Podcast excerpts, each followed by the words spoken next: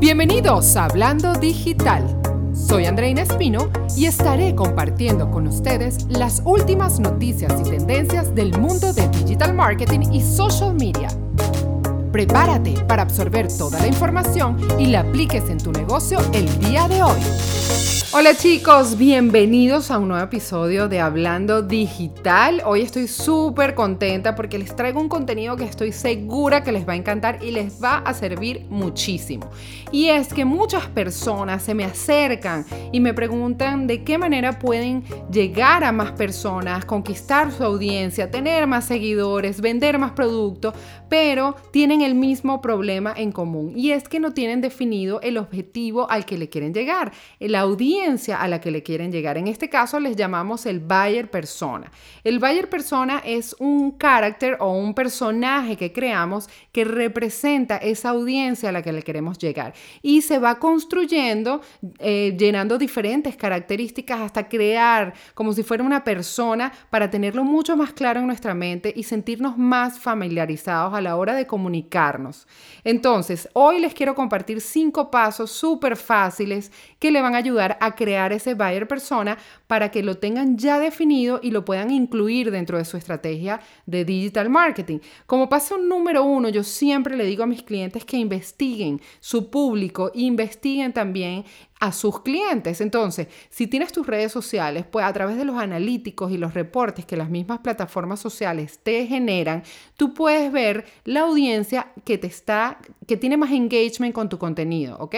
Tú puedes ver la edad, dónde están ubicados, cuál es el idioma que hablan, etcétera. De esa manera te va a dar una idea mucho más clara de cuál es esa audiencia a la que tú le estás llegando actualmente, que le está gustando con tu contenido. Y por el otro lado, dentro de tu lista de clientes actuales que ya han comprado tu producto o han contratado tus servicios, también tienes que empezar a verificar, investigar la edad de esas personas, en dónde viven, cuáles son sus intereses, qué tipo de redes sociales utilizan, cada cuánto se em, em, navegan en las redes sociales, todo ese tipo de detalles que te van a, te van a ayudar a construir ese buyer persona. Entonces yo los invito a que agarren una libreta o agarren su teléfono o agarren la computadora y comiencen a escribir esas características de su audiencia tanto la audiencia que los está siguiendo y que tienen mucho engagement con su contenido, como la lista de clientes actuales, las personas que han comprado productos,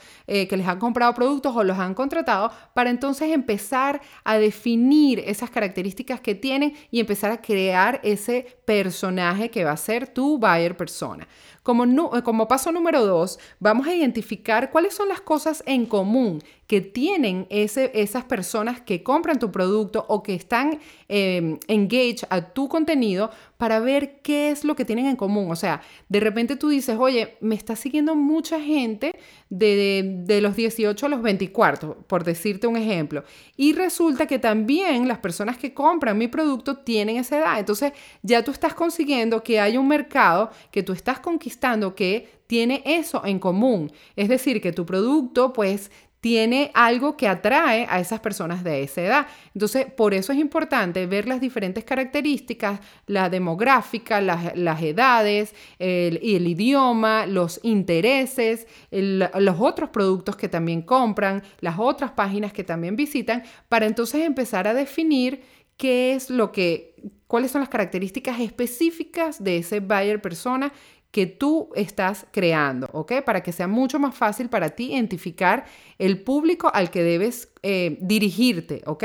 Como paso número tres es crear personajes, grupo de personas eh, por separado. Es decir, tú puedes tener no solamente un buyer persona, tú puedes tener diferentes grupos de buyer persona. Les doy este ejemplo. Supongamos que eres entrenador de un gimnasio. Entonces tienes una clientela que te contrata porque quiere aumentar la masa muscular. Pero por otro lado también tienes una clientela que te eh, contrata porque quiere bajar de peso. Y hay otra clientela que te contrata porque quiere tener más salud cardiovascular. Entonces ahí estás viendo tres buyer personas completamente distintos porque tienen necesidades distintas. Sin embargo, puedes crear diferentes grupos pero identificarlos. La clave aquí es identificar el buyer persona, sea un solo grupo, sean varios grupos, eso no importa. Lo más importante es que tú sepas quiénes son, cuáles son las características, qué es lo que están buscando, cuáles son las metas de esas personas, cuáles son los obstáculos que tienen esas personas. También tal vez son personas que no tienen mucho tiempo o tal vez son personas que están casadas o que tienen hijos. O sea, si tú empiezas a definir cada una de las características, te vas a dar cuenta que seguramente hay cosas en común dentro de la audiencia que te sigue o dentro de los clientes que compran tu producto. Como paso número cuatro, yo te pido que le pongas un nombre a ese buyer persona.